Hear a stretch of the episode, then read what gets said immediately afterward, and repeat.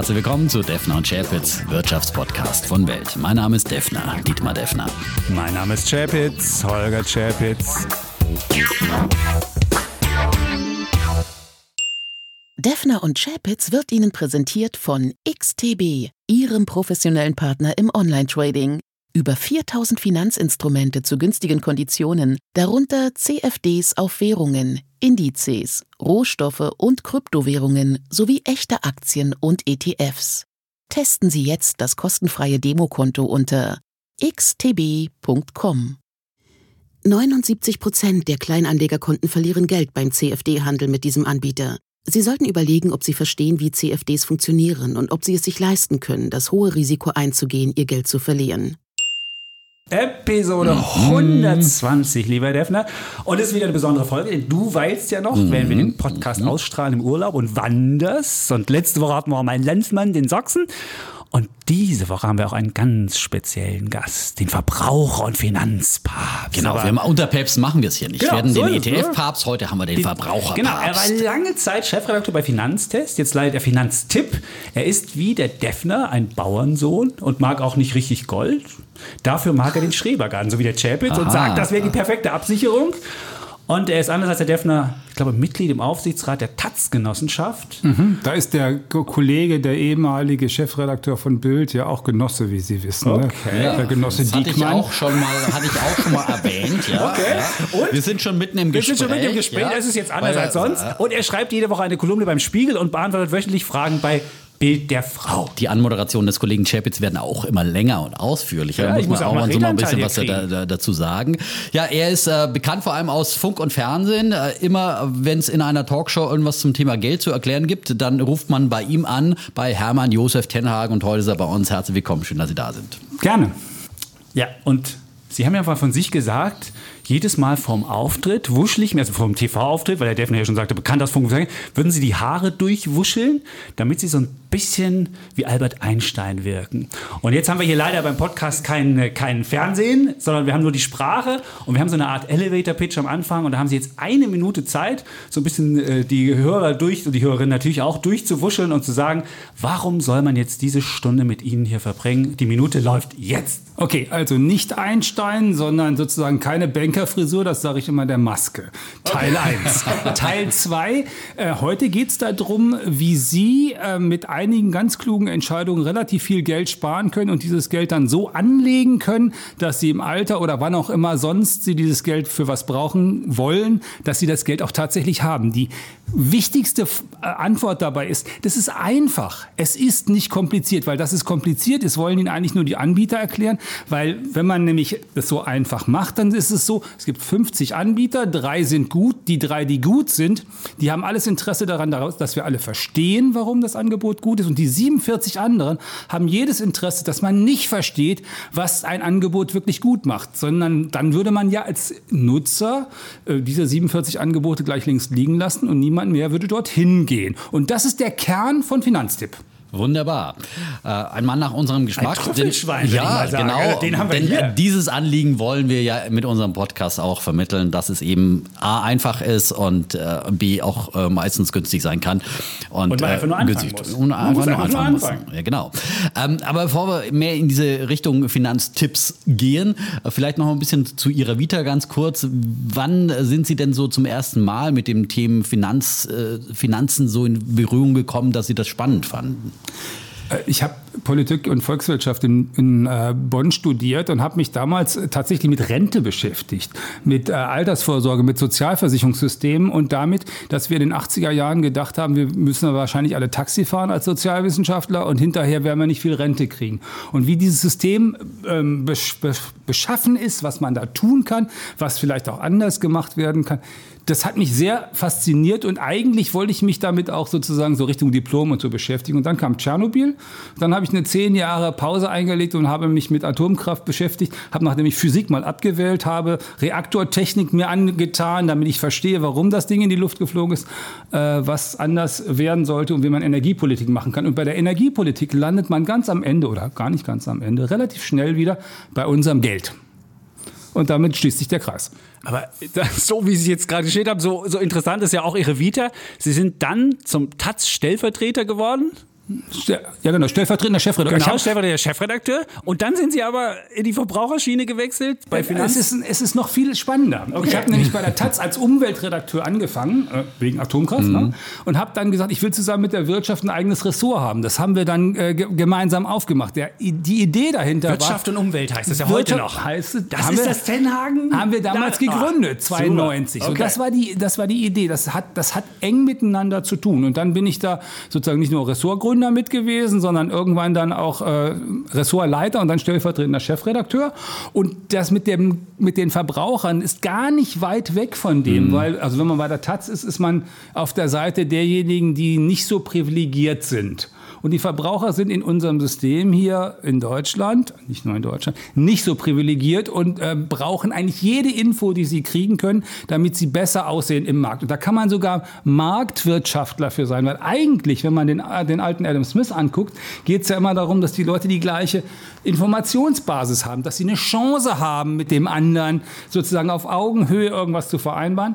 Und diese, diese Augenhöhe, die versuchen Anbieter ganz häufig ihren Kunden zu verweigern. Mhm. Dann haben Sie eben ähm, nach Jahren bei Finanztest äh, und der Stiftung Warentest ja Ihr eigenes Portal gegründet, äh, Finanztipp. Ähm, wie würden Sie denn diese Mission, Sie haben es gerade schon mal ganz kurz äh, im Elevator Pitch angeschnitten, wie würden Sie die beschreiben? Geht es da eben auch um vielleicht um dieses Stichwort Nachhaltigkeit in der Geldanlage, so wie Sie diese Verbindung zwischen Umwelt und, und Geldanlage gerade äh, skizziert also, haben? Also wieder zwei Dinge. Also mhm. erstens äh, gegründet haben das damals Markus und Robert, die beiden Verleger, die heute unsere Stifter sind. Ähm, heute ist es eine Stiftung. Ähm, und die, die, haben mich gefunden und ich habe gesagt, ich will das gerne mit euch machen, weil die beiden gesagt haben, sie wollen diese Informationen kostenlos anbieten und sie wollen es einfach machen. Eine der Dinge, die man nämlich merkt, wenn man für Verbraucher, also wenn, wenn man mit den Verbrauchern arbeitet, wenn man mit ihnen richt, spricht, wenn man für sie schreibt, ist, dass gerade die, die es am besten brauchen könnten, häufig die Information nicht bekommen weil sie zum Beispiel sie nicht bezahlen wollen oder weil sie ihnen vor der Hand zu kompliziert scheint. Also gibt es zwei Aufgaben. Erstens, diese Informationen einfacher zu machen, dass man einfach mit seinem Geld umgehen kann. Und das Zweite, sie möglichst kostenlos anzubieten, damit auch diejenigen, die es nicht bezahlen können oder vielleicht nicht wollen, und gerade bei den Jüngeren, die sich ja daran gewöhnt haben, dass es ganz viel kostenlos gibt an Informationen, dass man da eine Chance ihnen gibt, diese Informationen zu bekommen, damit sie auf Augenhöhe mit ihren Anbietern zu tun haben. Jetzt ist es aber schon so, Sie haben gesagt, es gilt ja mal als gemeinnützige Veranstaltung. Ist es das noch? Weil im letzten Interview, in, in, ich glaube, Wirtschaftsjournalisten haben Sie ein Interview gehabt, da hörte man so raus, nee, nee, wir würden schon die Kredite gern zurückgezahlt bekommen und ganz so gemeinnützig ist es ja dann doch nicht. Nein, und, nee, nee, und dann haben Sie auch, verdienen Sie jetzt ja langsam Geld. Wie, wie, wie, wie läuft das? Ist es immer noch so, das Unabhängige und dieses, diese, diese Grundidee, wir wollen einfach unabhängig von allen irgendwie Leute bestmöglich informieren? Also Markus und Robert haben das als soziales Unternehmen damals gegründet haben da einen Haufen Kredite dem Unternehmen gegeben und haben gesagt, sie wollen da kein Geld dran verdienen, sind als One-Dollar-Man unterwegs. So. Äh, und dann haben wir gesagt, ihr seid Investmentbanker, Mensch, das glaubt euch erstmal vor der Hand niemand. Also wie, wie, wie machen wir das deutlich? Und haben da eine gemeinnützige GmbH gemacht, die dann diese Arbeit macht. Und jetzt haben wir die ähm, sozusagen, haben die, die, das Unternehmen in eine Stiftung umgewandelt. Das heißt wieder, die Stiftung ist auf Ewigkeit angelegt, hat diese Aufgabe Verbraucherinformation. Da fließt dann kein Dollar oder kein Euro zu den beiden. Und dieser Stiftung gehört jetzt äh, die Finanztipp GmbH. Da brauchen sie eine GmbH tatsächlich, weil nur eine GmbH darf abführen. Eine gemeinnützige GmbH dürfte an die Stiftung gar nicht abführen, also an dieses Konstrukt, was auf die Ewigkeit angelegt Finanzinformationen für alle einfach machen soll. Aber trotzdem, Sie haben ja auch Kosten. Also wie finanzieren Sie den ganzen Laden? Äh, finanziert wird das Ganze tatsächlich über Affiliate-Links von unseren Empfehlungen. Also bei uns läuft das so, meine ganzen Experten, also wir sind inzwischen 40 Leute, ähm, sitzen dann da und gucken sich ein, ein Marktsegment an und sagen, was ist eigentlich die gute Lösung für den Verbraucher? Oder was sind die guten Lösungen? Die erarbeiten wir dann, testen das im Zweifel, schauen, was andere Leute getestet haben, schreiben das auf und dann werfen wir sozusagen unser Ergebnis über die Mauer äh, und dann gibt es bei uns Leute, die sich darum kümmern, ob man, ob man für dieses Ergebnis einen Affiliate-Link bekommt. Aber es ist nicht andersrum. Es ist nicht so, dass man erst guckt, wer zahlt am meisten und dann. Nein, äh, nein es ist, Das, ist getrennt. Das Chinese ist, äh, Wall. Das ist äh, Chinese Wall und vor allen Dingen ist es immer so, dass das zuerst das Ergebnis entsteht. Es entsteht immer zuerst das Ergebnis und man kann auch sehen an, an den Ergebnissen, die da entstehen und auch an den Ergebnissen, wo, wo wir sozusagen sagen, die können wir nicht mehr empfehlen, weil äh, ist äh, zu teuer geworden oder die haben sich da irgendwas überlegt, was nicht mehr geht. Also prominente Beispiele Flatex oder die NG, ne? Äh, äh, die werden dann, äh, Flatex, die Depotgebühren da zum Ja, Beispiel? ja, genau. Ja, Die die ja haben uns ihren auch Sponsoring total bei Borussia bestellt. das ist, Mönchengladbach irgendwie das ist, un- ist uns doch egal. Wir sagen dann, was ist das günstige Angebot? Und wenn ihr das macht, dann fliegt ihr halt raus aus der, aus der Empfehlung. So, so läuft das. Okay. Ja, okay, also so viel schon mal ein bisschen zu Ihrer Vita und dem, äh, was Sie, was Sie so äh, tun. Jetzt wollen wir ja ein bisschen reingehen in äh, das, äh, wie manage ich mein Geld und äh, ähm, erstmal muss ich ja irgendwie so ein bisschen auch überhaupt wissen, was da rein und raus geht. Ähm, wie kriege ich denn am besten, gerade auch als junger Mensch, äh, einen, einen Überblick über meine Finanzen? Wie mache ich das? Naja, also ganz traditionell hätte ich gesagt Vokabelheft, aber natürlich machen die jungen Leute das mit ihrer App, mit einer App. Die haben ähm, auf dem Handy, schreiben das auf oder sie nehmen eine App, die an ihrem Bankkonto dranhängt und fangen erstmal an, ihre Einnahmen und Ausgaben zu sortieren. Wofür gebe ich eigentlich mein Geld aus und machen sich eine, eine, eine Liste, das macht man einen Monat oder zwei, dann hat man erstmal einen ersten Überblick. Und dann sieht man wahrscheinlich auch schon, okay, eigentlich ein Hunderter oder zwei könnten ja über sein im Monat. Die könnte man dann gleich, wenn man möchte, auf ein auf ein Tagesgeldkonto Mhm, da oder kommen wir gleich ja noch dazu dann. Äh, äh, packen, ne? ja. So, das ist die eine Variante. Die Genau. andere Variante ist, dass, man, dass ich als nächstes dann diese, diese Posten einzeln durchgehe. Und wir haben das für Haushalte mal gemacht. Und die Posten, wo es am meisten im Portemonnaie klingelt, sind Energie, Kommunikation und erst dann kommen die ganzen anderen. Also klassisch Strom oder die Heizung, da zu gucken, da geht immer ein paar hundert Euro im Jahr. Beim Handy, vierköpfige Familie, viermal statt 30 Euro nur 10 Euro, macht 20 Euro pro Monat, also 80 Euro im Monat für die Familie ist ein Tausender im Jahr. Und das kann man sozusagen einzeln so durchdeklinieren. Das und sind da- auch die Geldfresser. Ich dachte, bei der Geldfresser wäre der tägliche Kaffee, den man sich holt, der Cappuccino, der mich irgendwie 2,50 Euro kostet. Ähm, wenn, Und- wenn, der Cap äh, wenn der Cappuccino tä- täglich 2,50 Euro kostet, äh, dann würde man, würdest du, ähm, würden Sie den, Entschuldigung, jetzt, ähm, wir machen ja hin und wieder du, ne? Ja. Ähm, würden Sie den ja feststellen bei, ihr, bei dem Überblick ihr, Genau. Ihrer App, weil dann haben Sie den Cappuccino nämlich mit der Karte bezahlt und dann taucht er da jedes Mal auf und wenn Sie das mit der App ordentlich machen, steht da am was sind denn die größten Geldfresser? Ich habe ein Buch drüber geschrieben, wie sie mit wenig Aufwand viel Geld sparen und da muss ja irgendwie Die drin- größten Geldfresser Ja. sind tatsächlich, wenn, wenn Sie alle Haushalte durchnehmen. Wir haben Berliner Haushalte uns angeguckt. Ja. Tatsächlich 30 ist Energie, also Strom, Gas, ist Kommunikation. Und dann geht's los. Dann können Sie zum Beispiel äh, gucken, was Ihr Girokonto möglicherweise kostet. Mhm. Dann geht's los bei Ihrer Kfz-Versicherung, die nicht so im, Haupt, im Fokus stand, weil wir das im Frühjahr gemacht haben. Aber im Herbst sehen Sie das. Die teuerste Kfz-Versicherung ist immer dreimal so teuer wie die günstigste. Dann gucken Sie ähm, bei, bei, bei Ihren anderen Versicherungen, dann gucken Sie, ähm, ob Sie ein Depot haben, was vielleicht zu teuer ist, wenn Sie schon ein Depot haben. Dann gucken Sie, wie das mit Ihrer Altersvorsorge ist, ob Sie da alles richtig machen. Und all diese Dinge addieren sich. Und wir haben damals das so durchgerechnet an diesen Haushalten und hatten im Schnitt für einen Berliner Haushalt 2000 Euro im Jahr. Und die sind ja netto dann. Die sind netto mehr zur Verfügung. Und früher hätten wir gesagt, um damit vielleicht auf die Kanaren zu fahren, ist im Augenblick nicht so angesagt, vielleicht dann doch lieber das rote Sofa oder das Geld einfach sparen. Oder sparen. Ja. darauf kommen wir auch noch, wie man dann das Geld Genau. dann auch wirklich anlegt, damit es dann mehr und mehr wird und für einen arbeitet.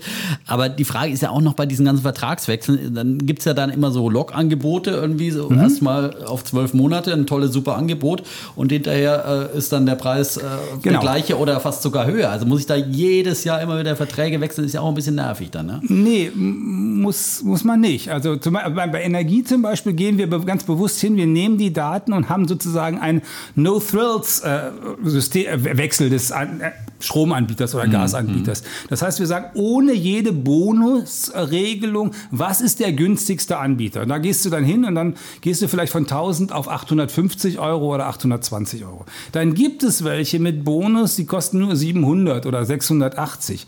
Die- Das kann man dann einstellen an dem Rechner bei Finanztipp, da stellst du das um und dann kriegst du das Angebot mit 680. Da steht aber, das ist jedes Jahr wechseln. Das heißt, Achtung, Achtung, du musst möglicherweise sozusagen aufpassen, dass du fürs nächste Jahr wieder wechselst, weil es gibt in der Tat diese Angebote, äh, dass man dann so ein 680er Angebot bekommt und da sind aber 350 oder 370 Euro Bonus drin. Solche Sachen mhm. gibt es dann und das bedeutet, wenn der Bonus wegfällt im zweiten Jahr, ist es teurer, als es vorher war. Und diese und eine der Nickeligkeiten im, im Verbraucherrecht in Deutschland ist, das Wegfallen des Bonus ist keine Preiserhöhung. Das heißt, aus der Sicht der, der Kunde muss es nicht mal mitgeteilt bekommen. Mhm. Der kriegt nur im nächsten Monat dann eine höhere Rechnung und hat dann womöglich für, für ein Jahr eine Vertragsbindung, die teuer ist. Also man hat kein Kündigungsrecht dann daraus, wie was nee, man ja sonst hat, wenn die Preise steigen. Normalerweise Preiserhöhung bedeutet Sonderkündigungsrecht, ich kann gehen. Bonus mhm. wegfallen bedeutet äh, Preiserhöhung de facto für mich gefühlt kein Sonderkündigungsrecht, ich kann nicht mhm. gehen. Okay, also muss aufpassen. Das habe ich jetzt gehört. Jetzt gibt es ja auch viele Leute, die in ihrem, mit immer im Dispo stecken, so klassisch mhm. auf dem mhm. Girokonto. Da sind die Unterschiede ja wahnsinnig groß. Haben wir neulich mal geguckt, da gibt es ja immer noch, da denkt man ja, wir sind noch in den alten guten Zinszeiten, 13 Prozent, 14 Prozent ja. Dispo. Äh, kann man da irgendwas machen? Ja, man kann natürlich die Bank wechseln im Zweifel. Also, ah, beim, beim, also das, der Punkt ist. Also man kriegt ja der neuen nicht immer sofort den neuen Dispo eingerannt. Ja, der, der, Punkt, der Punkt ist, also sind da zwei Punkte. Ja. Die, die, erste Frage ist, ähm, warum bin ich überhaupt im Dispo? Ich sollte eigentlich gucken, dass ich nicht im Dispo bin. Das ist nämlich der teuerste Kredit, den ich haben kann. Das heißt, wenn ich es anders hinbekommen kann und gucken kann, ähm, ich schulde das um, mache einen Ratenkredit raus, der kostet mich dreieinhalb Prozent stotter den ordentlich ab und gehe nicht wieder parallel gleich in den Disco. Ne? Ganz wichtiger Hinweis an der Stelle. Dann ist das natürlich viel preiswerter, dann mache ich das so. Und so einen Ratenkredit, den kann man günstig bekommen, da kann man auch gucken. Und dann hat man das zweite Problem nicht. Es ist nämlich in der Tat so, wenn ich jetzt knietief im Dispo bin und der ist richtig teuer, dann würde man da sagen, okay, geh zu einer anderen Bank. Ne? Ähm, da gibt, mhm. ist der, kostet der Dispo statt, statt 12 Prozent nur 6.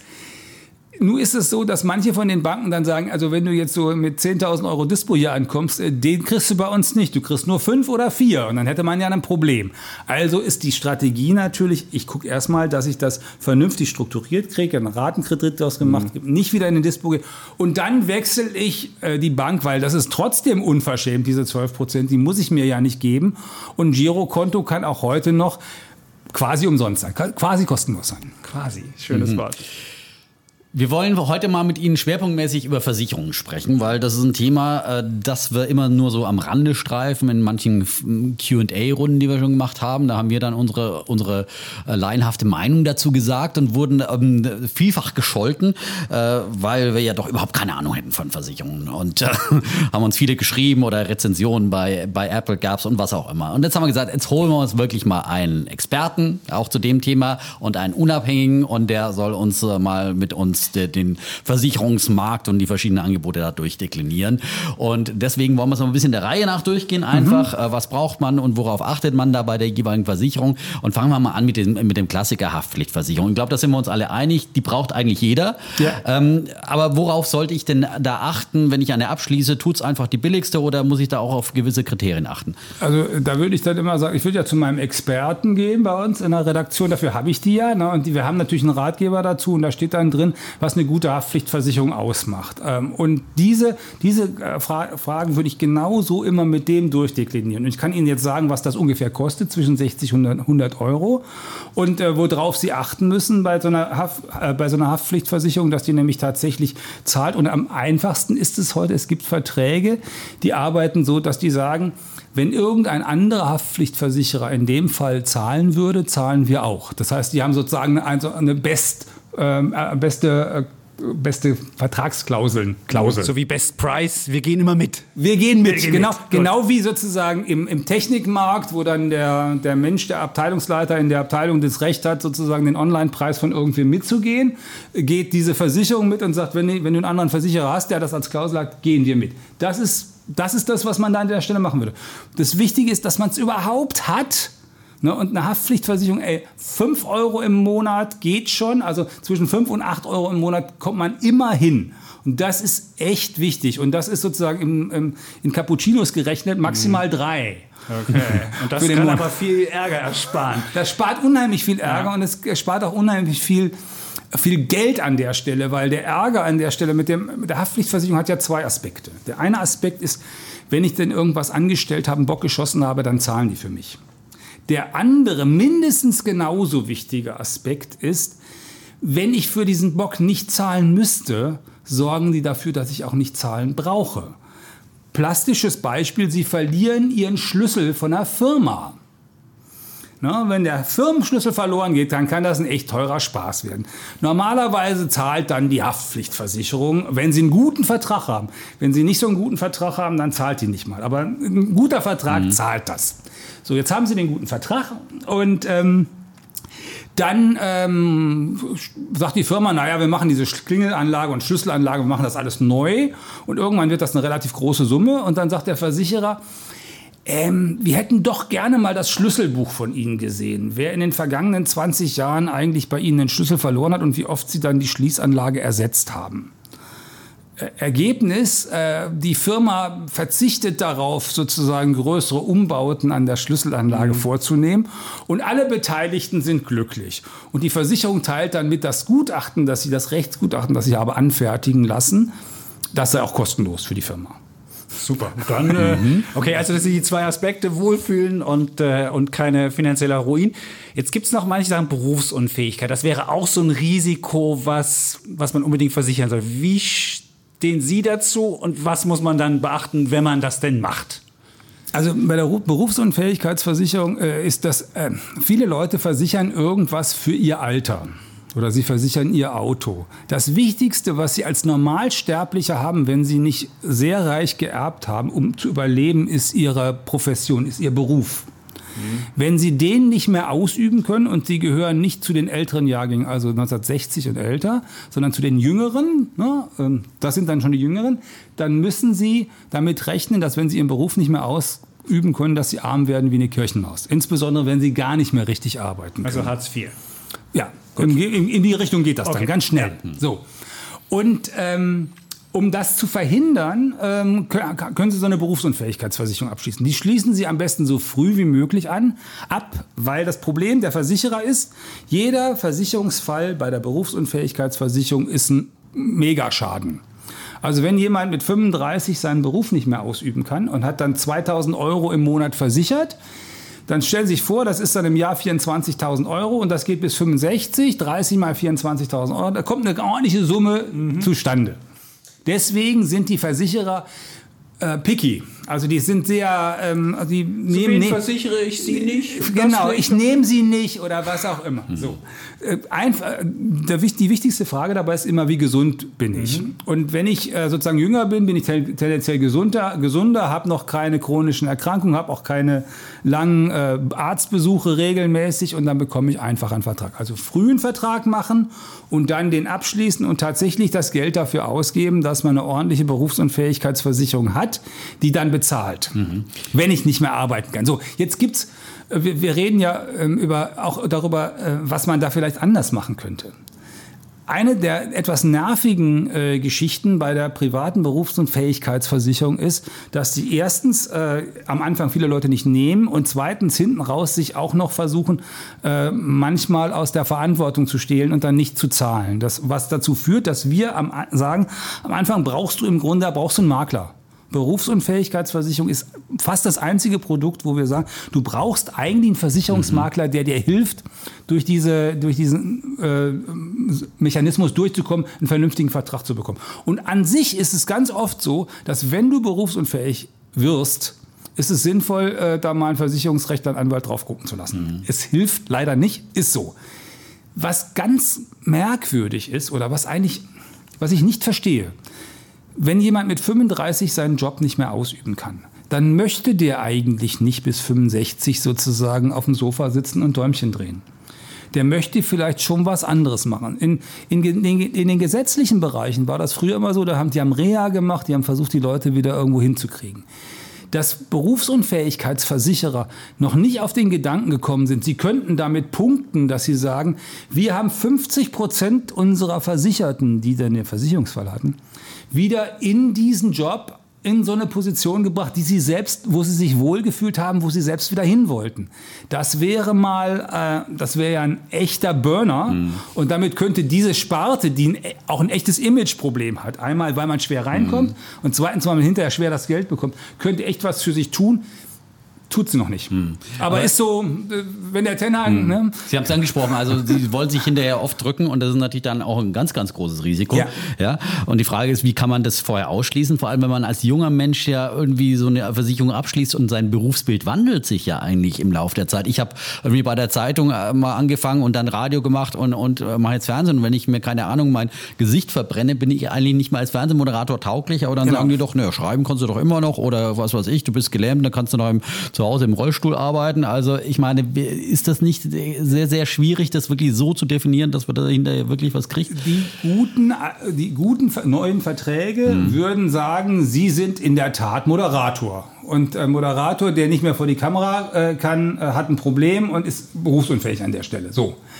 Punkt. Aber wenn ich zum Beispiel, wie Sie sagen, zu, in jungen Jahren schon mal naja, so eine Berufsunfähigkeit nein, also mache, Fra ja, die Frage, die Frage äh, es gibt die, also diese Verträge mhm. haben die Möglichkeit, erstens draufzusatteln, weil in jungen Jahren wissen sie auch noch nicht, was sie genau. verdienen und Wo ob sie früher mehr hin? verdienen mhm. und ob sie für eine Familie mit absichern müssen und sowas. Und äh, ein guter Vertrag hat die Möglichkeit, zu bestimmten Stationen oder bei bestimmten Gehaltssprüngen das auf, draufzusatteln.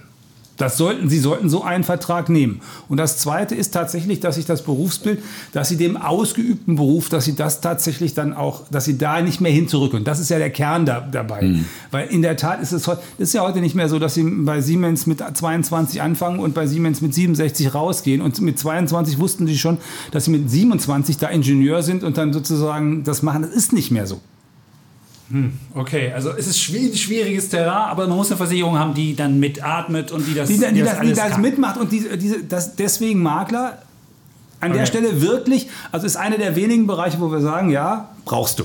Okay, kommen wir zum nächsten, ob man es auch braucht, Hausratsversicherung.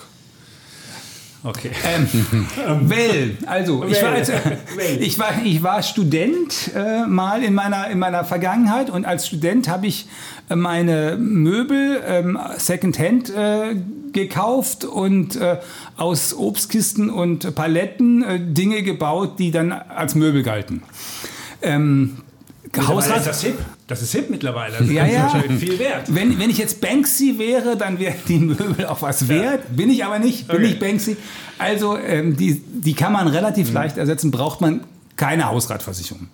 Wenn Sie jetzt älter werden und wenn Sie sozusagen ähm, das ein oder andere Jugendstilsofa und, und Schrank angeschafft haben und ein paar teure Sachen, und wenn Sie dann vielleicht auch die nicht mehr so einfach ersetzen könnten ökonomisch, dann ist eine Hausratversicherung schon was Vernünftiges. Sollten Sie haben. Dann ist aber die Hausratversicherung ist zum Beispiel eine Preisunterschiede bis zum Abwinken. Das geht für die, gleiche, für die gleichen Versicherungsschutz von 100 bis 300 Euro oder von 200 bis 600. Und es geht, was die meisten Menschen nicht wissen, es geht tatsächlich von, also wenn du auf der anderen Straßenseite wohnst, kann sich der Versicherungsschutz ähm, um 30 Prozent erhöht haben oder vielleicht auch gesenkt. Von daher, das ist wieder so eine Datenbanklösung. Man braucht eine Datenbank, die, in die man reinguckt, was sind die unterschiedlichen Preise, was sind die Preise dafür, was ist eine gute Versicherung. Dann Mindeststandard definieren, das machen wir dann bei Finanztipp. Und mit dem Mindeststandard gehst du dann in die Datenbank rein und guckst für deine konkrete Adresse, was sind denn die Angebote, die das einhalten und die nicht so viel kosten. Mhm. Also Hausrat nicht unbedingt, nur wenn man wirklich einen teuren Hausrat hat. Ähm Oder wenn du Haustausch machst, dann muss man es auch haben. Ja, aber es gibt noch was anderes. Also äh, wir haben jetzt ganz viel über Elementar, wir haben diese Starkregenereignisse. Mhm. Ne? Ähm, also viele Leute denken ja, Starkregen, ich habe das Haus gar nicht, also gerade in Berlin 85 Prozent Mieter oder so, interessiert mich nicht. Ähm, Elementarschaden ist auch, wenn mein Keller vorläuft. Und manche Menschen haben in ihrem Keller wenn der denn vorläuft, äh, tatsächlich Dinge drin, die sie wertschätzen mhm. oder die die Versicherung wertschätzt. Dafür ist so eine Elementarschadenklausel, wenn man denn schon eine Hausratversicherung hat und wenn man sowas in dem Keller hat, mhm. sinnvoll. Mhm. Und nur wenn, also wenn ich im 13. Stock in der Leipziger Straße wohne und keinen Keller habe, dann fliegt mir maximal noch der Sonnenschirm mhm. oder so. Mhm. Dann äh, die nächste, die auch viele für wichtig halten. Ähm, ich hatte auch mal eine, eine Rechtsschutzversicherung und äh, würden Sie sagen, die braucht man und dann gibt es ja ganz unterschiedliche Bereiche. Ähm, Arbeitsschutz, Verkehrsschutz äh, und viele, viele andere Bereiche. Mietrecht. Mietrecht. Ahnung, in, in welchen Bereichen würden Sie sagen, wenn man eine braucht, braucht man sie dann auf jeden Fall? Also, ähm, da wird schon wieder gestöhnt. Ähm, ja, es ist nicht zwingend. Hm. Ist nicht zwingend. Äh, äh, kann, man, kann man machen. Wenn, wenn Sie eher geneigt sind, eine Auseinandersetzung auch juristisch dann zu führen, äh, dann äh, ist das Ein Streithansel, wie man in Bayern sagt. ja, ja, äh, Streithansel ist ja Streit. Also, wenn, also, Sie, wenn, Sie das, wenn Sie das formalisieren, mhm. also man kann das auch ja nicht formalisieren auf die eine andere Art und Weise machen. Also wenn Sie das machen, dann ist das sicherlich nicht verkehrt und dann müssen Sie überlegen, was Sie eigentlich an Schutz schon haben. Wenn Sie im ADAC schon sind, was haben Sie da wirklich also am Schutz? Wenn Sie im Mieterverein sind, was haben Sie da als, als Schutz? Wenn Sie in der Gewerkschaft sind, was haben Sie da als Schutz? Also so, Sie gucken sich an, was haben Sie schon als Schutz und äh, suchen sich dann einen Vertrag, der, äh, der den Schutz, den Sie brauchen, äh, dann ähm, Ihnen bringt. Kostenpunkt 300 Euro im Jahr. Mhm. Und dann sollten Sie dann nicht äh, beim sollten Sie es mit dem Streithansel nicht übertreiben, weil die Rechtsschutzversicherung ist eine von denen, die dann sagt, also wenn der schon das dritte Mal dieses Jahr kommt, den brauchen wir nicht. Und ein Versicherungsunternehmen darf sie ja auch kündigen. Also nicht sozusagen, okay. nicht, wenn sie jetzt anfangen, sich zu streiten, nicht bei dem Streit, aber dann zum Jahresende sagen, ähm, hm. ehrlich, wir wollen sie nicht mehr. Und dann gibt es wieder einen netten Trick für Leute, die, die der Versicherung sehr zugetan sind und viele Versicherungen haben und womöglich viele Versicherungen bei einem Versicherer haben. Die haben dann bei der Rechtsschutzversicherung, auch wenn sie in Streithandel sind, die etwas besseren Karten. Das ist so der eine Kniff, den man den Leuten ruhig sagen kann. Ähm, die, die wollen nicht, dass, also wenn sie einen bei der Rechtsschutzversicherung rausschmeißen mhm. und man kündigt anschließend die Gebäudeversicherung, die Kfz-Versicherung, die Hausratversicherung, mhm, mhm. bei denen. Dann hat man das, mehr Verhandlungsspiel. Das, wollen die nicht. das wollen die nicht. So, also was macht der, der Außendienster, der gute Außendienster mhm. einer solchen äh, Versicherung? Der geht dann hin und sagt, ach, weißt du, also ist ein bisschen viel mit der Streiterei. Wir müssen jetzt mal deine, deine Selbstbeteiligung von 300 Euro auf 1000 Euro raufsetzen. Dann kriegen wir das geschaukelt. Mhm. Versuchen wir ein bisschen auf der Bremse zu stehen, aber ab jetzt dann kriegen wir das hin. Okay. Da ist mehr Verhandlungsspielraum, wird dann auch oft so gemacht.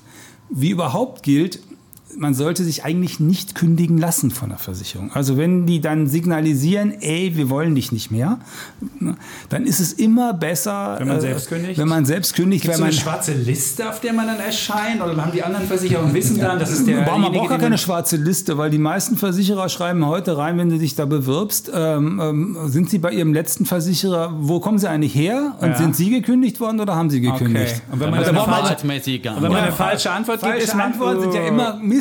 Ne? Ja, sollte okay, man nicht tun. Also Vor allem bei daher, der Krankenversicherung, ne? Ja, uh. ja also Krankenversicherung ist nochmal was ganz anderes. Ja, aber das ist eine ganz schwierige. Äh, aber, aber sollte man eigentlich nicht tun. Okay. Also der Tipp ist, und das gilt insbesondere für so Versicherungen, die man jedes Jahr wechseln könnte. Also Rechtsschutz könnte man ja wechseln. Mhm. Kfz-Versicherung könnte man wechseln. Man könnte auch Hausrat wechseln oder Gebäudeversicherung, wenn, wenn, man, wenn die Bank das denn mitmacht und sagt, es ist egal, wie du das machst oder so, wenn man versichert hat. Jetzt hat man schon kurz angesprochen, private Krankenversicherung. Wahrscheinlich können wir dann eine ganze Stunde vielleicht mal ganz kurz. Lohnt das noch, private Krankenversicherung? Was Oder wenn Sie sagen, nee, das ist auch für junge Leute. Also es ist ein solches Risiko damit verbunden. Wir sehen ja, wie die Preissteigerungen sind. Wir sehen jetzt, dass es wahrscheinlich immer teurer das Gesundheitswesen wird.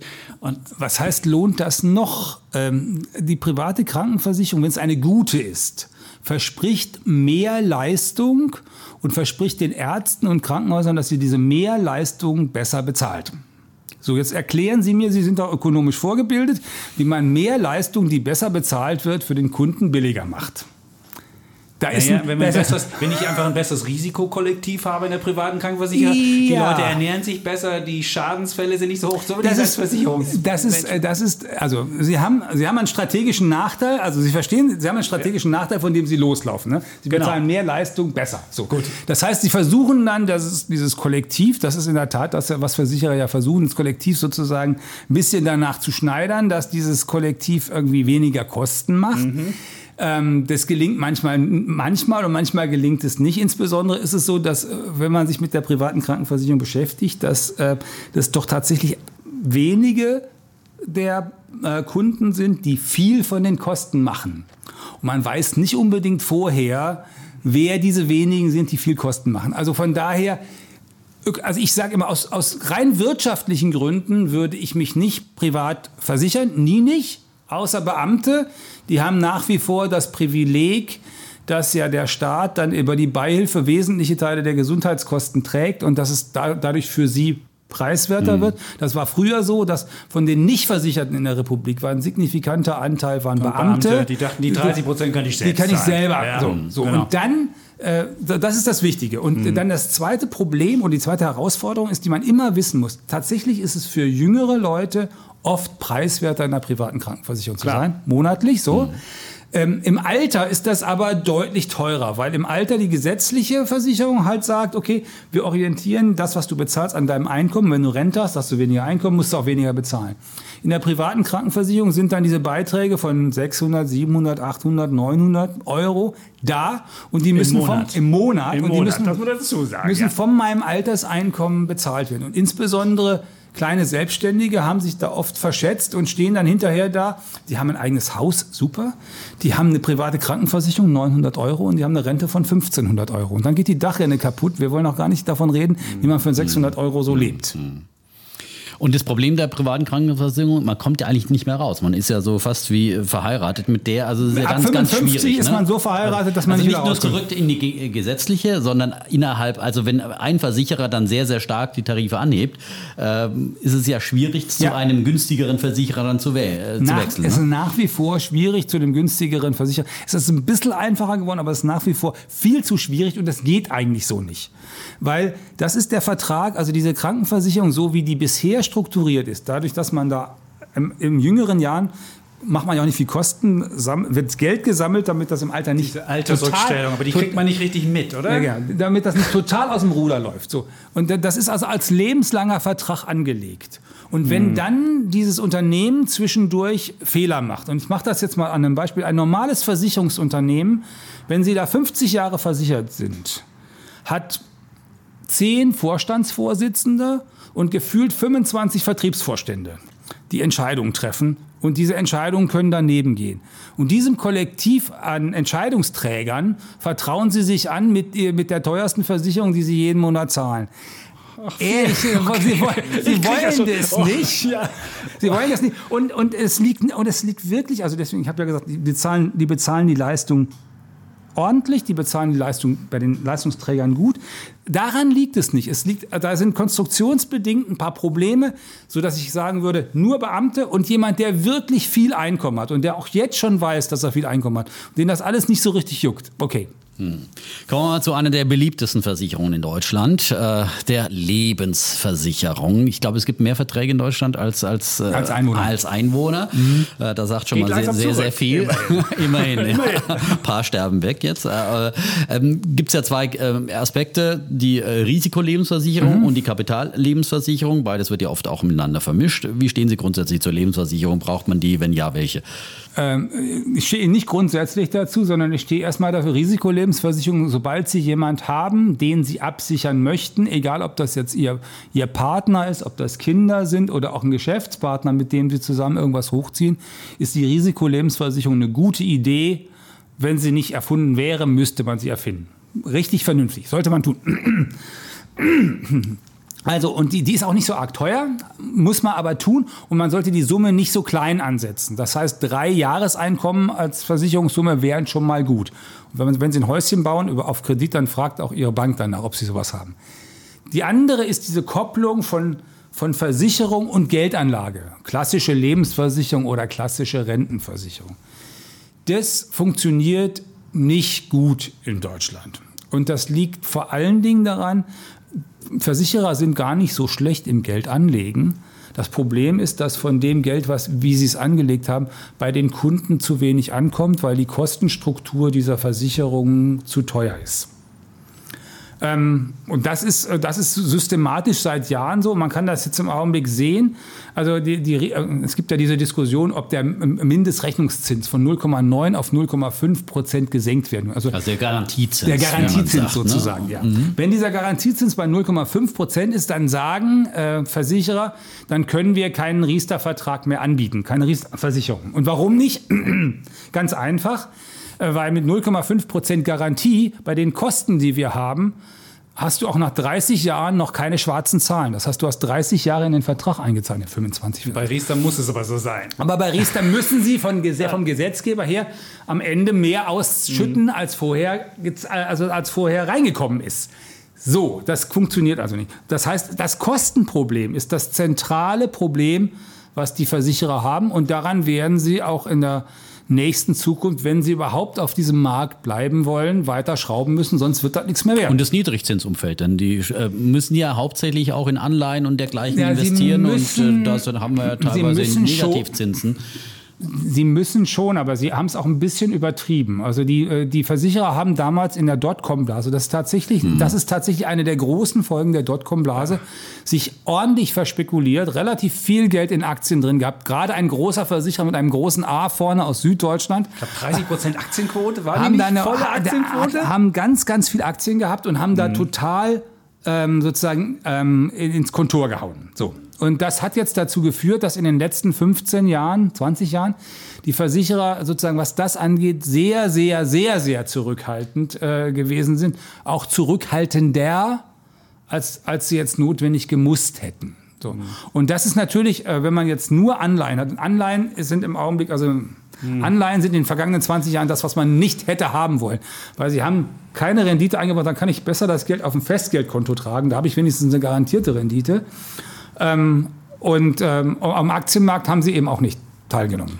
Jetzt hatten wir einmal den Vergleich Rentenversicherung versus ETF-Sparplan. Und dann, mhm. da, da gab es auch relativ viel Kritik, dass wir den ETF-Sparplan glorifiziert hätten und die Rentenversicherung so schlecht gemacht hätten, weil die Rentenversicherung hätte ja steuerliche Vorteile und die Rentenversicherung hätte noch den nächsten Vorteil, dass man dann die Langlebigkeit am Ende mit abgedeckt hätte.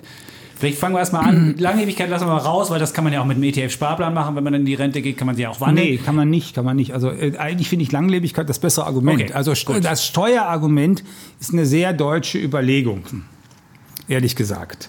Weil ähm, sozusagen ähm, Geldanlage soll ja an und für sich funktionieren. Das heißt, die soll an und für sich eine Rendite abwerfen und die soll bitte höher sein als die des Konkurrenzproduktes.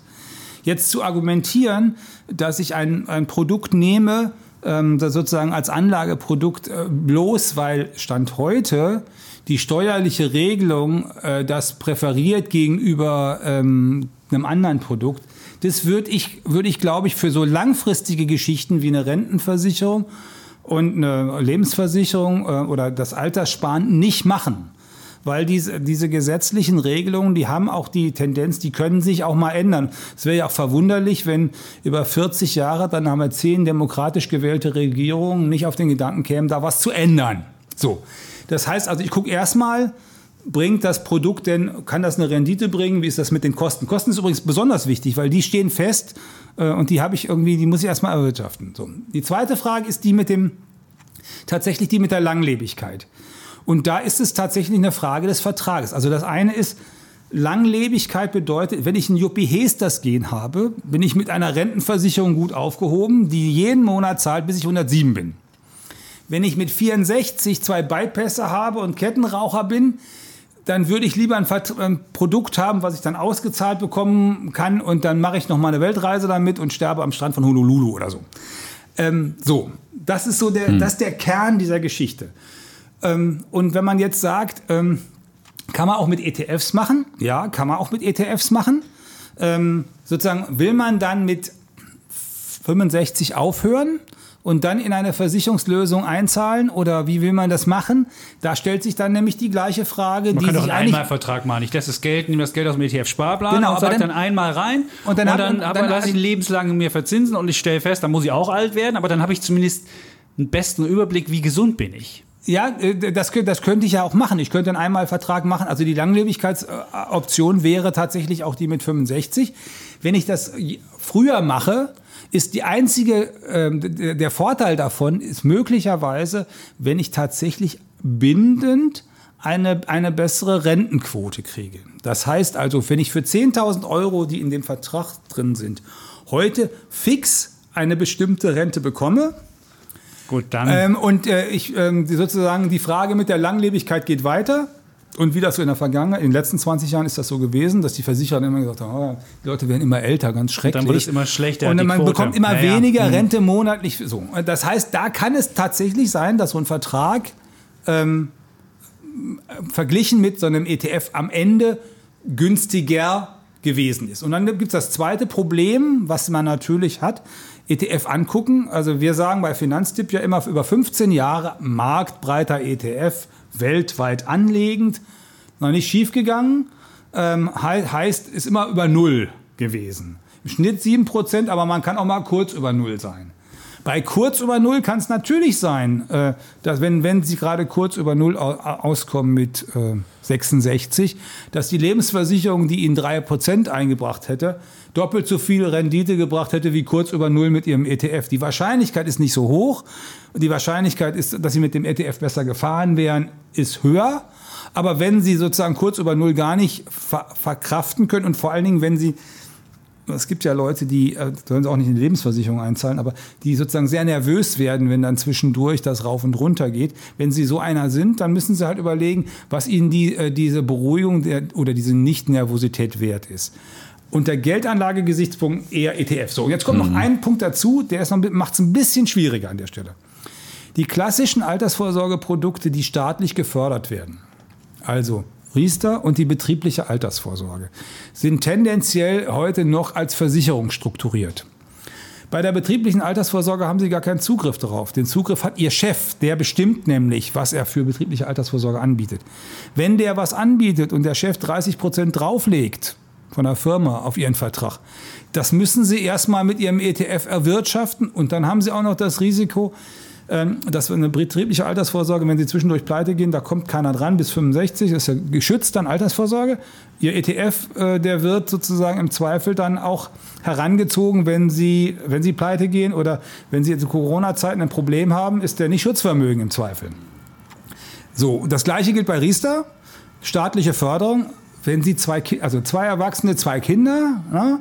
so, äh, gibt 175 und 175 und 300 und 300. 950 Euro Förderung jedes Jahr für die nächsten 20 Jahre. Solange sind, bis die Kinder aus dem Haus sind, also kein Kindergeld mehr bekriegen.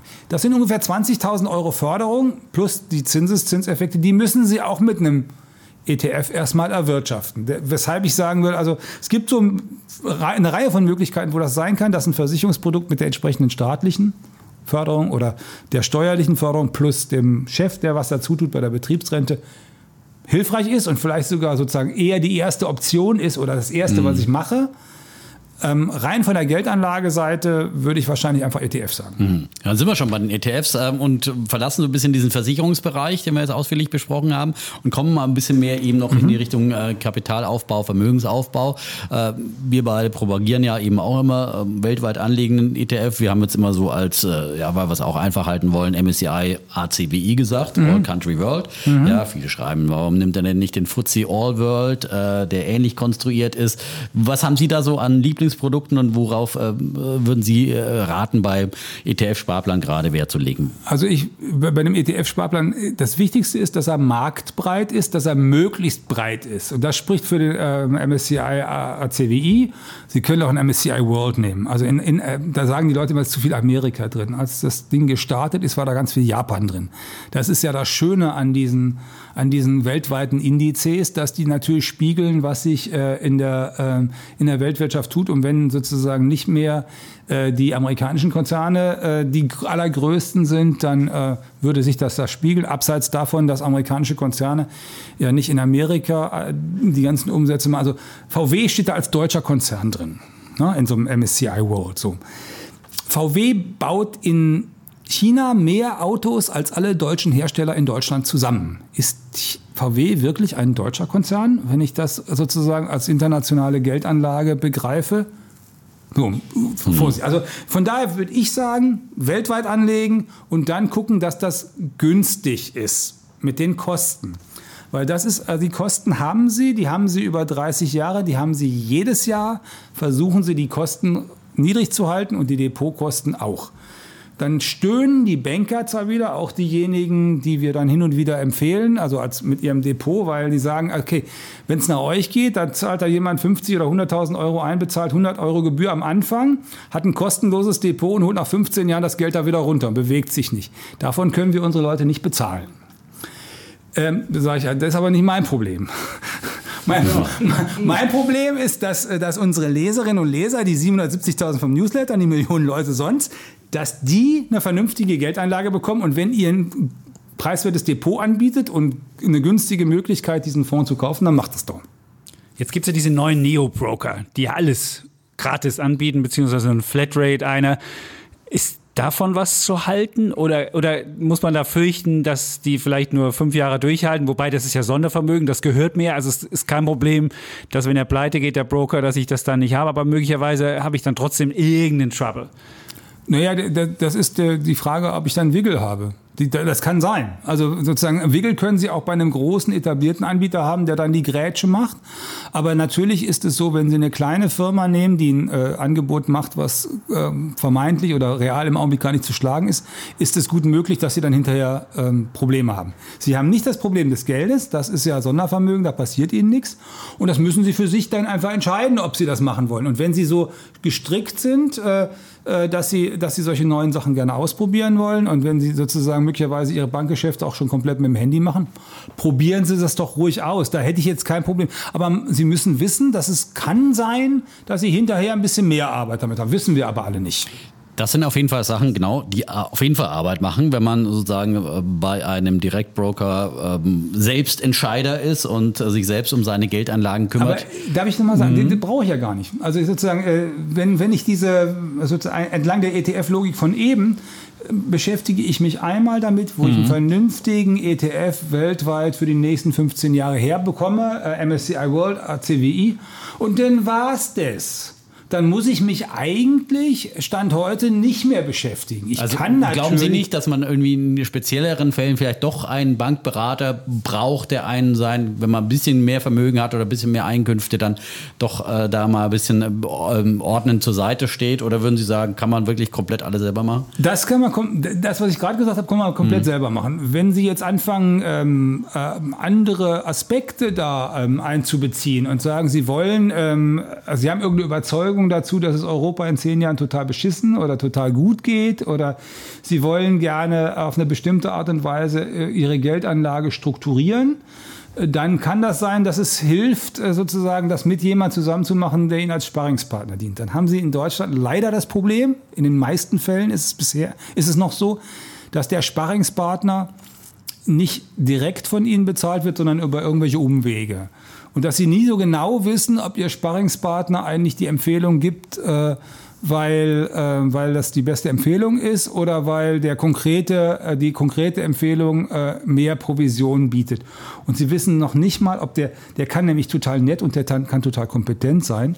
Das Blöde ist bloß die, ähm, wie soll ich sagen, die, die äh, Führungsinstrumente in der jeweiligen Bank oder bei dem, äh, bei dem Broker oder wo auch immer ähm, geben eine, machen eine andere Vorgabe. Ich mache das an einem Beispiel, das äh, historisch ist und äh, ganz einfach. Hier am, in, in Berlin, am Pariser Platz, hat die Dresdner Bank, als es sie noch gab, eine Zentrale eingerichtet. Diese Bank am äh, Pariser Platz hatte die Aufgabe, die High-End-Kunden der Dresdner Bank äh, sozusagen im Raum Berlin und Berlin-Brandenburg einzusammeln und die zu betreuen dort selbst und deren Vermögen zu betreuen. Nach zwei Jahren hat man dieses Projekt eingestellt. Das hat nämlich nicht funktioniert. Und äh, die Antwort, warum, war ganz einfach. Der Filialleiter, der seinen besten Kunden an diese merkwürdige Zentrale am Pariser Platz abgibt, musste auch bei der Dresdner Bank erst noch gefunden werden. Weil der Filialleiter äh, hat ja sozusagen mit seinem Einkommen daran gehangen, dass dieser dass dieser beste Kunde bei ihm in der Filiale bleibt und eben nicht an den Pariser Platz geht. Das heißt, sie haben dann Lenkungsmechanismen, die was ganz anderes bewirken. So, dann gibt es die andere Möglichkeit, Sie können den Honorarberater nehmen, also eine, eine Honorarberatung. Sie suchen sich jemanden, den Sie tatsächlich bezahlen für diese Beratung. Ähm, und das kann eigentlich total gut funktionieren. Das ist ja auch das, was Sie gerne äh, wollen. Da haben Sie auch einen Blick drauf, eine Kontrolle. Sie haben immer das Problem, äh, wie mit jedem Handwerker, dass der gerne vielleicht noch eine Schraube zusätzlich andreht und noch eine Beratungsstunde mehr macht, vielleicht. Ähm, aber das können Sie ja steuern. Wenn Sie sagen, Sie wollen diese Mehrberatung nicht, dann wollen Sie diese aber Mehrberatung. Wie finde ich den? Eine Bank ist ja relativ einfach. Da gehe ich in eine Bankfiliale, sage guten Tag, ich habe Geld, fertig. Äh, nein, nee, das ist äh, so ja, einfach. Gut, ist jetzt, ich habe es jetzt mal ein bisschen, ich habe ein bisschen vereinfacht, aber eine Honorarberatung, das kann ich im Internet einfach geben, Honorarberatung. Aber wie finde ich einen gut? Gibt es da irgendwelche Kriterien, wo man auf einen Blick sieht, also der ist gut oder die ist gut? Auf einen Blick sieht man das nicht. Äh, das Problem im Augenblick ist, dass die Honorarberater, die das da gibt, oder die Banken, die Honorarberatungsmodelle pflegen, das in der Tendenz erst bei Leuten tun, die da 200.000 Euro oder mehr anlegen. Das heißt also, ähm, Sie haben eben am Anfang von dem jüngeren Publikum geredet, das sich auch mhm. zuhört ist ein bisschen schwierig. Ihr könnt mal gucken, ob ihr da ähm, sozusagen äh, ähm, da jemand findet. Also das ist da. Euro monatliche ETF-Sparplan. genau. Da brauchen wir ja auch nicht, da brauchen wir jetzt fertig so viel beraten. So, aber, aber also das ist, das ist tatsächlich noch ein Problem. Und, aber da, da werden die, die Banken, also aus meiner Perspektive müssen die dahin. Vor zehn Jahren war Finanzkrise. Ich habe da in der Zeit, ähm, also die, die, die mit den Banken, als, ne, die da verantwortlich waren. Ich bin dann relativ viel unterwegs gewesen, auch an Berufsschulen und habe mit den jungen Leuten, also Abiturienten, die Bankkaufmann lernten, dann da geredet und ich habe denen immer gesagt, Leute, wenn ihr auf Dauer ähm, Produkte von der Stange verkauft auf Provisionsbasis, dann gibt es keinen Grund in der Welt, warum eure Bank euch anschließend ein äh, Gehalt zahlen soll, das höher ist als das der Kickverkäuferin, die auch die Sachen von der Stange verkauft. Ähm, und äh, das würde ich gerne hören. Hey, du wirst bald Klasse abgebrochen, wenn er den Nein, nee, nee, das war, das war eine total spannende Diskussion. War eine total spannende Diskussion, genau. weil, weil wenn du natürlich Beratung machst, sieht das Ganze anders aus. Äh, dann ist diese Beratung, die ist ja, die ist ja Geld wert und diese Beratung ist ja sozusagen, die ist in der Preisklasse von Rechtsanwalt, Steuerberater, so diese Art von Beratungsberuf. Da kann man auch solche Einkommen aufrufen. Und auch, auch, da muss ich dann auch mal einkalkulieren, dass da ein Stundensatz dahinter ist. So. Und das andere ist aber, damals war das so, und das war auch, das war für mich sehr erhellend, da ging es dann um, um die Frage, wie das eigentlich mit den Beratungsprotokollen ist. Und dann sagte der eine junge Mann, der bei einer doch prominenten Bank in Deutschland arbeitete, sein Filialleiter hätte ihm gesagt, naja, wenn ein Kunde kommt, und du redest mit denen, du musst kein Beratungsprotokoll anlegen. Das brauchst du erst, wenn wir mit dem ein Geschäft machen, weil dann kann der Wirtschaftsprüfer nachvollziehen, dass der Kunde hier war. Mit anderen Worten, der Filialleiter fordert den äh, Azubi ne, äh, zum Rechtsbruch auf, äh, damit das Geschäft so läuft, wie es läuft. Und Kindermund tut Wahrheit kund. Ich habe keinen Anlass, äh, äh, der, an, der, äh, an der Erzählung des jungen Mannes zu zweifeln. Und das ist aber das ist ein Problem. Und dann sind, sind wir wieder bei den, bei den, bei den äh, Lenkungsmechanismen innerhalb so einer Bank. Also eigentlich muss doch äh, eine Bank im, besten Sinne ihre Kunden beraten. Dafür ist sie da. Es ist nicht so, dass die Kunden für die Bank da sind, sondern die Bank ist für die Kunden da. Wenn das nicht funktioniert, dann macht sich die Bank strukturell überflüssig.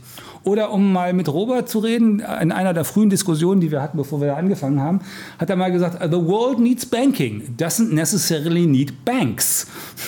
Das hat auch Bill Gates mal gesagt. Also mehrere berühmte Menschen, berühmte Menschen machen das. Genau. Ja, wechseln wir nochmal den Bereich ein bisschen. Äh, auch der, der Asset-Klassen, der Anlageklassen. Äh, wie halten Sie es denn äh, mit äh, dem Betongold, mit Immobilien? Ähm, zum Beispiel jetzt gerade auch mal äh, die äh, Immobilie für den Eigenbedarf, das kleine Häuschen, die kleine Wohnung, der man vielleicht auch später seinen, seinen Die Ferienimmobilie. Ich glaube, er hat eine Ferienimmobilie. Hat er. Hat er. Er hat eine Ferienimmobilie. Aber das ist nochmal spezieller. Ich würde mal, ich würd mal erstmal mit der eigenen Arme, als ersten Schritt mal eigene Wohnung, ja, und dann kann man über die Ferienimmobilie nachdenken. Ähm, würden Sie sagen, Mieten oder Kaufen ist die, die bessere Idee? Weiß ich nicht, ob Mieten oder Kaufen die bessere Idee ist. Wir machen Mieten oder Kaufen tatsächlich als Ratgeber, wird irre oft, hunderttausende mhm. Male ja, abgerufen, ja, äh, weil, die Leute, weil die Leute einfach äh, sich darüber klar werden müssen, wie ist denn das? Also wenn ich jetzt was kaufe und muss in zwei Jahren umziehen von Berlin nach München oder von München nach Regensburg oder von Regensburg nach Bremen oder was auch immer, wie ist das eigentlich damit? Nebenkosten sind beim Kaufen immer noch teuer. Bin ich der Mensch, für die Immobilie. Also geht es mir auf den Nerv, wenn ich mich schon wieder um den Handwerker selber kümmern muss, die Dachrinne kaputt gegangen ist oder der Nachbar irgendwie sich äh, nicht schön verhält und ich das, das als Auseinandersetzung führen muss. Das sind wichtige Kriterien. Und dann gibt es das Geldanlagekriterium. Dann gibt es noch ein wichtiges Kriterium. Will ich auf diesem Balkon äh, mein Alter verbringen? Ist das der Balkon meiner Träume? So, wie komme ich da hin? Wenn ich den mieten kann, miete ich den vielleicht. Wenn ich den äh, nur kaufen kann, vielleicht kaufe ich den allein deswegen. Dann gibt es die Geldanlagefrage dabei. Geldanlagefrage ist immer, kann ich das Ding in einigen Jahren zu einem Preis verkaufen, der höher ist als der, den ich jetzt dafür bezahlt habe oder der, den ich zwischendurch dafür bezahlt habe? Oder steigt der Wert? Weiß ich das. Sie hatten ja Herrn Kommer mal hier vor einigen. Hm? Der wird Ihnen sagen, so historisch betrachtet ist das, Ist das nix. Ist das schwierig. Genau, da ist ein ETF-Sparplan besser. Das ist ja immer So, ähm, also, Sie. Sie können das auch äh, damit ausprobieren, wenn Sie sich fragen, wenn Sie vor 30 Jahren in der Eifel äh, oder in der Lüneburger Heide ähm, oder so ähm, eine, eine Immobilie, ein schönes Haus gebaut haben, was Sie heute dafür bekommen und ob Sie das dafür bekommen, was Sie da reingestellt Wohnung in Berlin wäre besser gewesen. Ja. haben. Richtig, aber die Wohnung in Berlin war, wollte in den 90er Jahren keiner kaufen, weil die damals 30 Jahre die Erfahrung hatten, dass äh, sozusagen auch im alten Westen äh, Immobilien so nicht der, nicht der Burner waren als Geschäft. Also wissen Sie nicht so genau. Sie können da, Sie können da eine, eine Wette eingehen ähm, und können sagen, was ist denn eine gute Voraussetzung dafür, dass das eigentlich nicht, nicht schief gehen sollte. Gute Voraussetzung ist, Sie haben ein bisschen Eigenkapital, dass Sie nicht sofort am Fliegenfänger hängen, erstens. Und zweitens, ähm, die Miete, die Sie heute erzielen würden, für die gleiche Immobilie, die Sie jetzt kaufen, mit der könnten Sie zum Beispiel, also früher hätte ich gesagt 20 Jahre, heute bin ich großzügig und sage, in 25 Jahren können Sie damit äh, die Kosten Ihrer Immobilie bezahlen. Dann sind Sie in einer Region, wo Sie sagen, das ist so ein bisschen wie sozusagen eine Nulllinie. Das kann, also da ist natürlich ein bisschen Rendite dabei, aber Sie haben auch mal Nebenkosten und das kann auch was schiefgehen und Sie haben ein Klumpeninvestment und Sie haben alles Mögliche. Also das ist etwas, wo Sie unter, unter ökonomischen Gesichtspunkten das machen können. Und wenn Sie das als Immobilie als Preis aufgerufen bekommen, super. Aber da kriegt man heute nichts mehr dafür. Für Naja, 25-fache? Doch, natürlich kriegen Sie Sie? was dafür, Ja. aber nicht in Aber nicht in Berlin. Nicht in Berlin, ja. Nee. Da ist ja mittlerweile ein Multiple von 37, Ja, 35, was f- auch immer. Verrückt. Äh, Ja, aber, verrückt.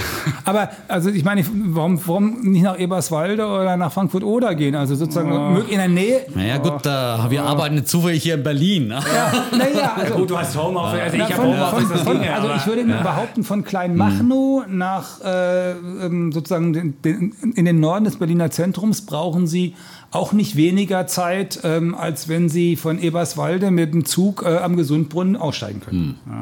So, muss man aber auch mögen. Muss man ja? mögen. Eberswalde Ja. muss man mögen. Der Zoo ist ganz schön. Mit den Mitmenschen hätte ich da vielleicht meine Probleme. Ja, das, aber das ist, eine, das ist eine andere, das ist eine andere Okay. Baustelle. Also sozusagen, wenn Sie darüber reden, also ich, ähm, ähm, also das ist 25-fache, sagen Sie, das ist so die Daumengröße und das bei ist die Daumengröße. 25 Wenn, wenn Sie viel drüber sind, dann ist es unter Geldanlagegesichtspunkten nicht so der Burner. So. Okay. Ähm, und äh, wenn Sie drunter sind dann, äh, und wenn Sie es richtig gemacht haben und in Eberswalde neben der Fachhochschule äh, Ihre Immobilie gekauft haben vor 15 Jahren, okay dann haben gewesen. Sie äh, eine ordentliche Rendite. Ja, aber man muss ja auch an den Kreditzins mit einberechnen, ja. Und ich meine, wir hatten vor, äh, als diese Rechnungen äh, gang und gäbe waren, da gab es Kreditzinsen von 5% und mehr und äh, in den 90er noch mehr. Ähm, jetzt haben wir, kann man mit einem Prozent auf 10, 15 Jahre oder darunter sogar äh, eine Immobilie finanzieren. Da kann man ja eigentlich dann doch auch einen höheren Multiple. Preis sich leisten. Ja, sich, kann man ja. natürlich, aber, aber die, was passiert eigentlich, wenn die in 10 oder 15 Jahren erstens die Zinsen raufgehen und zweitens, sie sollten natürlich das mit der Tilgung so machen, dass sie dann in 20, also wenn ich, wenn ich als Geldanlage davon rede, ich, dann rede ich auch davon, in 20 oder 25 Jahren fertig zu sein. Ne? Das heißt also eine Mindesttilgung von 3 Prozent, würde ich mal sagen. Und wenn Sie jetzt mal großzügig mit anderthalb Prozent Zinsen rechnen, sind Sie bei viereinhalb. Und wenn Sie dann eine halbe Million äh, reinstecken, na, viereinhalb mal eine halbe Million, da sind äh, 22.500. Also 2.000 Euro im Monat, äh, das also nur für die Rate. Und dann kommen die Kosten fürs Haus, Hausgeld oder was auch immer an Nebenkosten ist noch dazu. Verwalterkosten, die sonst der Vermieter dann die trägt. ja. Grundsteuer, die müssen wir auch noch jedes Jahr aber Ja, der da- Mieter das auch ist bezahlen. Die muss Grundsteuer- der Mieter auch bezahlen. Die Grundsteuer zahlt, wenn Sie es vermieten, der Mieter, der bezahlt sie auch mit. Also das würde ich eben so sagen. Und über die Grundsteuer, also wenn dann würde ich, wenn wir über Kostenpunkte reden, würde ich erst über die Maklergebühr reden, wo wir Gott sei Dank äh, zum neuen Jahr eine andere Regelung kriegen. Berlin ist da ja eher, eher ge- getrieben gewesen. Also da war es immer so, dass die Makler sich eine goldene Nase verdient haben und die Kommune eine niedrige Steuer hatte. Das ist inzwischen anders. Heu- Heute ist die Steuer in Berlin durchaus hoch, aber die Makler kriegen ein bisschen weniger. Das schadet auch nichts. Dann gibt es aber noch was, was an der Stelle also wenn man über die Grundsteuer reden will, dann muss man über Share Deals, glaube ich, erstmal reden. Ne? Ähm, Also bevor ich über, äh, bereit wäre, äh, über die Grundsteuer zu reden, müsste man über diese Share Deal Praxis auch reden. Das kann ja eigentlich nicht sein. Äh, Dass sozusagen ganz viel von diesen Grundstücksgeschäften so abläuft, dass man 90 Prozent und 10 Prozent und dann eben keine Grundstücksteuer dafür bezahlt. Kommen wir noch zu einer Frage, die unsere jungen Hörerinnen und Hörer auch immer interessiert, so ein Crowd-Investing im Immobilienbereich. Weil viele können sich das nicht leisten und jetzt gibt es ja diese Crowd-Investing-Sachen. Wir poolen das Geld und dann haben wir diese wunderbaren Projekte und dann kannst du am Immobilienmarkt mitmachen, ohne wirklich ganz viel investieren zu müssen. Ist das was oder würden Sie von vornherein sagen? Ich würde da im Augenblick die Finger davon lassen. Da sind zu viele Leute unterwegs, äh, bei denen ich da kein Vertrauen habe, dass das vernünftig läuft. Äh, nicht, das ist kein prinzipielles äh, Veto gegen die Idee, aber im Augenblick, das, was ich jetzt sehe, würd, ich würde die Finger davon okay. lassen. Crowdinvesting finde ich viel schöner, wenn man die nächste Platte von ähm, befreundeten Musiker finanzieren will okay. und dann sozusagen von mir aus auch 50 Stück davon nach Hause kriegt, handsigniert, die man dann bei, seinem, bei den Geburtstagen mhm. so okay. verschenken kann. Aber das ist eher kein, kein, das macht man eher aus Freundschaftsdienst, aber das ist jetzt keine Rendite. Äh, nee, keine direkte Rendite-Geschichte. Okay. Mhm. Äh, beim Girokonto, Sie haben Sie auch schon mal kurz angesprochen, dass, Sie, dass man da möglichst nichts dafür zahlen sollte oder auch fürs Depot. Ähm, würden Sie auch sagen, heutzutage reicht wirklich auch so eine Handybank, sowas wie N26 oder sowas? Also es gibt Leute, für die das reicht. Mir würde das nicht reichen, aber es gibt Leute, für die das reicht und ich würde auch nicht prinzipiell sagen, das kann, kann man nicht machen. Die Frage ist, was will ich von meinem Konto? Äh, was muss das können? Äh, und äh, also es gibt, wir haben uns gerade sehr intensiv damit beschäftigt, so für klein, kleine Selbstständige. Was, weil die Kontomodelle für kleine Selbstständige sind eigentlich teuer. Ähm, die sind noch nicht, da ist keine, keine mhm. richtige Konkurrenzsituation. Und haben uns gefragt, was das eigentlich ist. Und da haben wir das nochmal ganz prototypisch gesehen. Wenn Sie einen Laden haben, in dem Sie jeden Tag Sachen verkaufen und Geld einnehmen und überlegen müssen, wie Sie dieses Bargeld und diese, also die ganzen Transaktionen, wie Sie die mit Ihrem Konto abgewickelt bekommen, dann brauchen Sie ein ganz anderes Konto, als wenn Sie äh, sozusagen Dienstleister sind, der für drei Firmen arbeitet, der drei Überweisungen im Jahr, äh, im Monat kriegt und äh, ähm, oder, oder im Vierteljahr, wie auch immer Sie haben eine andere Anforderung. Auch beim Girokonto, es geht kostenlos oder annähernd kostenlos und dann kommt es einfach darauf an, wenn Sie irgendwelche speziellen Anforderungen haben, müssen Sie gucken, wo Sie die bekommen. Genau wie Leute, die eine Filiale haben wollen, das als Anforderung auch formulieren können. Sie können sagen, ich will eine Filiale haben und ich brauche das. Wobei bei den Filialleuten, da würde ich immer sagen, okay, wie oft sind Sie im letzten Jahr in der Filiale gewesen und Geld abheben am Automaten zählt nicht? Nicht dazu, genau. Wenn das kleiner 5 ist, brauchen Sie die Filiale wirklich? Oder können Sie das nicht auch anders machen? Ähm, auf dem Land gibt es die eine oder andere Volksbank oder Sparkasse, die jetzt Videokonferencing äh, für ihre Kunden anbietet, wo man dann sozusagen ähm, äh, über eine hauseigene Videokonferenz mit, der, mit einem Bankberater äh, der auch 30 Kilometer weiter sitzen kann, äh, die Sachen besprechen kann, die man gerne besprechen will. Da braucht man auch keine Filiale mehr. Hm. Was braucht man für Karten? Da gab es. Kreditkarte und Girokarte. Mehr braucht man nicht. Nö. Und die muss nicht golden, nicht. Nee, muss, nein, die braucht, braucht wirklich nicht golden zu sein, weil diese goldenen Dinger sind oft gar nicht so. Also ich würde, ich würde eine Kreditkarte nehmen, die, äh, die möglichst nichts kostet oder möglichst wenig mhm. kostet. Mhm. Und sie sollte aber eine richtige Kreditkarte sein. Also es gibt ja so Debitkarten, wo man dann plötzlich ein Problem hat, dass man die Auto, äh, das Auto mieten will in ähm, im Ausland, wo man nicht mehr hinfährt, aber ja, in Spanien ja, oder. dann kann man da nichts abbuchen, dann, und, dann, dann funktioniert das nicht. Also genau. es sollte eine richtige, eine richtige, Kreditkarte und eine Girokarte sein. Und wenn man ein Konto hat mit dem, äh, und wenn man einen Partner hat, dann sollte der Partner, wenn der einen Zugang zu dem Konto haben soll, auch eine, eine zweite Karte dafür kriegen können. Und wenn man viel unterwegs ist, äh, aus irgendwelchen Gründen, äh, das aber meistens beruflich motiviert, dann kann man kann diese berufliche Motivation dafür sorgen, dass man vielleicht eine zweite Karte haben will, die speziell zugeschnitten ist für das, wo, wo man unterwegs ist und wie man unterwegs ist. So, jetzt haben wir die Finanzwelt schon mal umrundet äh, und äh, da kann man natürlich noch mehr bei Ihnen nachlesen bei Finanztipp im Internet. Aber Sie haben seit kurzem auch einen auch Podcast, äh, ja. sind sozusagen Podcast-Kollege. Seit, März, das ist schon ja. in, der, in, der, neuen Welt. Im Vergleich zu uns. Also ja, machen, wie lange machen wir das jetzt? Wir machen das schon, wir haben schon die 100 überrundet. Sie sind, glaube ich, in den 40ern. Ja, genau. ja, aber wie lange also, machen wir das jetzt? Das sind dann zweieinhalb Jahre zweieinhalb schon fast. Jahre. Okay, ja. okay, gut, ja. Und äh, wir sind schon fast Pioniere, ja. Pioniere. Aber, aber, Sie haben jetzt einen speziellen äh, Wirtschafts-Corona- Podcast gemacht. Mhm. Warum, warum dieses spezielle Thema und warum nicht so allgemein? Ich, ich, ich wollte eigentlich gar keinen Podcast machen. Ich, also, also ursprünglich äh, habe ich immer gesagt, Leute, Podcast ist, wenn ich das richtig machen will, ist ein Haufen Arbeit, die neben der Arbeit eines Chefredakteurs irgendwie so, hm, wie kriegen wir das nebeneinander her? Und dann kam diese Corona-Krise und dann kamen die Kollegen und sagten, du bist der Einzige, der sozusagen einmal durch den Gemüsegarten diese ganzen Dinge kurz, prägnant für, für die Leute erklären kann. Und das war der Anlass.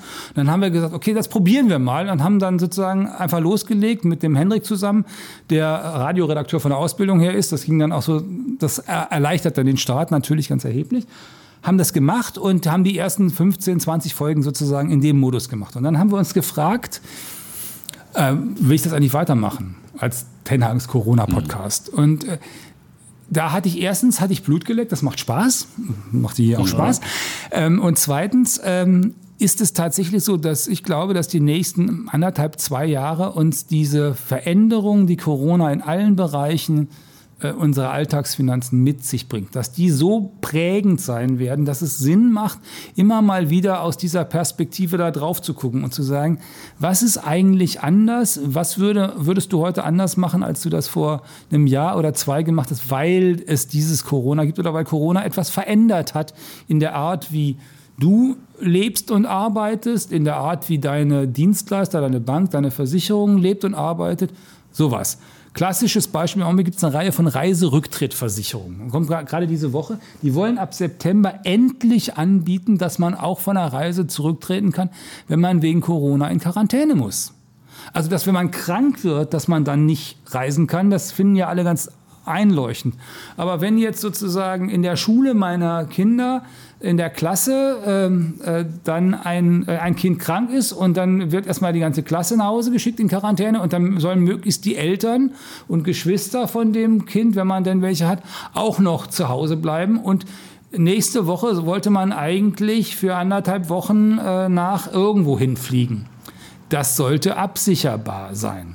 Und da sind die jetzt dran. Und das ist so ein typischer Fall, haben wir jetzt gerade, hat Max, unser Reiseredakteur, sozusagen gräbt da dran rum, wann sie denn endlich so weit sind. Aber das ist so ein Fall, der, der klassisch ist. Eine Versicherung, die schon lange existiert, die aber jetzt anders funktionieren muss. Kfz-Versicherung. Ich warte darauf, dass endlich die ersten Versicherer hingehen und sagen, wir geben unterjährig den Leuten Geld zurück, wenn die signifikant weniger fahren. Das ist ja dieses Jahr ganz einfach gewesen. Die Leute sind deutlich weniger gefahren und keiner von denen hat bisher Geld zurückgegeben. Warum die im nächsten Jahr Geld zurückgeben sollen, erschließt sich mir nicht, weil niemand weiß, ob er vielleicht bis Januar oder Februar in Kurzarbeit ist und ab März dann womöglich mit einem anderen Job 100 Kilometer weiterfahren soll. Das ist doch Quatsch, das ist doch Humbug. Die müssten dieses Jahr das wieder. In Großbritannien hat das ein Versicherer geschafft. Der hat den Leuten 20 Pfund einfach cum grano salis erstmal zurückerstattet und gesagt, ihr fahrt alle weniger, sehen wir bei uns in den Kosten, kriegt er erstmal was zurück. Sowas ist natürlich ein Angebot, was äh, künftig stärker wird. Da gibt es ja schon so Kilometertarife und Tarife, die mit wenigen Kilometern besonders günstig sind. Aber da werden sich noch mehr Versicherer Gedanken zu machen. Meine Prognose, reden wir Ende 2021 drüber. Und wenn jetzt Corona irgendwann vielleicht doch überwunden ist, aber Ihr Podcast wird weiter bestehen. Der, ja, dann muss man. Der, muss der, der Corona Ten, raus machen. Der, der, der Corona-Podcast hat ja die schöne Eigenschaft, dass man das Ding in der Mitte rausnehmen kann. Okay. Wenn, wenn sich dann nichts, äh, also wenn sozusagen das, das so sehr alles eingeschliffen ist, dass alles wieder, dass eine neue Normalität sich komplett etabliert hat, dann wäre das ja äh, einfach. Aber Sie bleiben in der Podcast-Gemeinde, bleiben Sie dabei? Äh, also ja. Gut, noch eine Frage zum Schluss, weil ich Sie haben ja auch von Kindern gesprochen. Ich habe selbst Kinder. Wie bringt man denn diesen Kindern, vielleicht haben Sie noch so den, den in, in drei Sätzen so einen, so einen Tipp, wie man denen so Geld Cleverness beibringt. Und dieses, wir haben ja über ganz vieles jetzt gesprochen, da muss man ja auch ein gewisses Mindset für mitbringen. Wie kann ich das meinen Kindern vermitteln? Indem ich ihnen selber Geld in die Tasche gebe. Taschengeld und die Kinder wirklich mit dem Taschengeld das tun lassen, was sie tun wollen und mit ihnen über ihre Erfolge und über ihre Desaster reden, ist super. Und wenn Sie und wenn Süßigkeiten das, kaufen davon, ja, dann kaufen egal. Sie eben nur okay. Süßigkeiten. Also ich weiß, ich habe den ersten Kredit an meine äh, heute zehnjährige Tochter ausgegeben. Äh, da wollte sie ein, auf dem Rummel eine, ein, so, ein, so, ein, so, ein, so, ein, Hündchen, was man hinter sich herziehen kann, was ja. mit dem Hintern wackelt. Und es musste unbedingt sein. Und das Kirmesgeld, wie man so schön sagt, war schon komplett verbraten, war also nichts mehr da. Und dann haben wir halt eine Kreditvereinbarung getroffen. Wie hoch war der Zins? Äh, zinsfrei, also sowas. Achso, zinsfrei. Ja, es war zinsfrei, aber es war eine Kreditvereinbarung und das funktioniert. Okay, und das, so kriegt man die Kinder dazu. Disposatz hier, gleich ich mal merke schon, 15% ich mache vieles falsch. Ich merke schon, wenn die Kinder, die hören auch den Podcast, die werden dann sagen, so Papa, jetzt will ich mein Geld immer ausgezahlt bekommen, das machen wir irgendwie anders. Gut, aber guter Tipp, vielen Dank. Aber man, man soll es mit Zinsen machen, ne? das muss man auch Finde ich auch. Ja, wenn schon, denn schon hier. Wieso?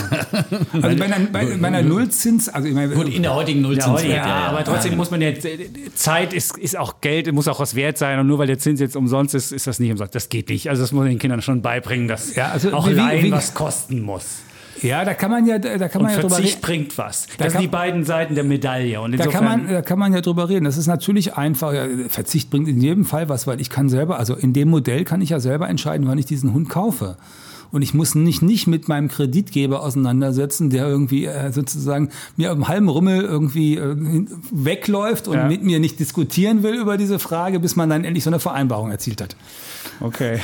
Sehr, sehr, Sehr schön. schön. Also, jetzt haben wir sie wirklich umrundet. Das stimmt. Ja, wie der Chapitz sagen würde. Sie sagen auch sozusagen wie ich. Ja, Ja, ich Finde auch sehr sozusagen. Das sagt, Ja. er, das sagt er viel häufiger als ich. habe das schon bei dem Podcast, als ich seine Podcast gehört habe, habe ich das schon gehört, dass er ganz oft so zu sagen. Das, das, ist, das ist ein, Ja, äh, das ist, ihr seid Partner im fast ein Geiste. poetisches So, Wort, ja, ja. das ist, Ja, aber ansonsten sagen wir wie immer Tschüss, und ciao bleiben Bulle, und Bär Defner. und Chapitz. Und Tenhagen. Defner und Chapitz wurde Ihnen präsentiert von XTB, Ihrem professionellen Partner im Online-Trading. Über 4000 Finanzinstrumente zu günstigen Konditionen, darunter CFDs auf Währungen, Indizes, Rohstoffe und Kryptowährungen sowie echte Aktien und ETFs. Testen Sie jetzt das kostenfreie Demokonto unter xtb.com. 79 Prozent der Kleinanlegerkonten verlieren Geld beim CFD-Handel mit diesem Anbieter. Sie sollten überlegen, ob Sie verstehen, wie CFDs funktionieren und ob Sie es sich leisten können, das hohe Risiko einzugehen, Ihr Geld zu verlieren.